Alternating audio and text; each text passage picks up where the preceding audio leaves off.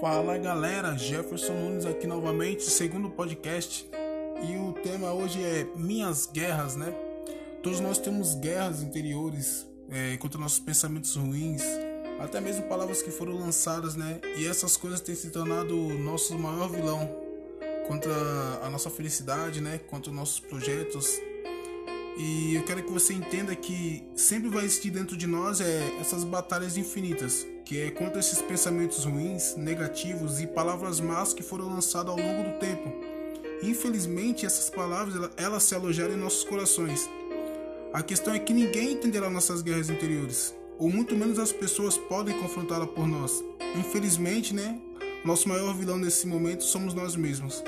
Os piores vilões contra nossos sonhos e projetos.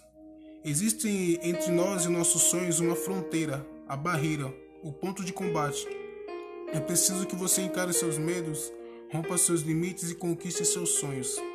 Existem dentro de você capacidades maravilhosas para fazer coisas notáveis e destacáveis. O que geralmente nos atemoriza é saber que o tempo passa e tem se passado tão depressa. Os nossos sonhos se parecem tão distante de nós, não é mesmo?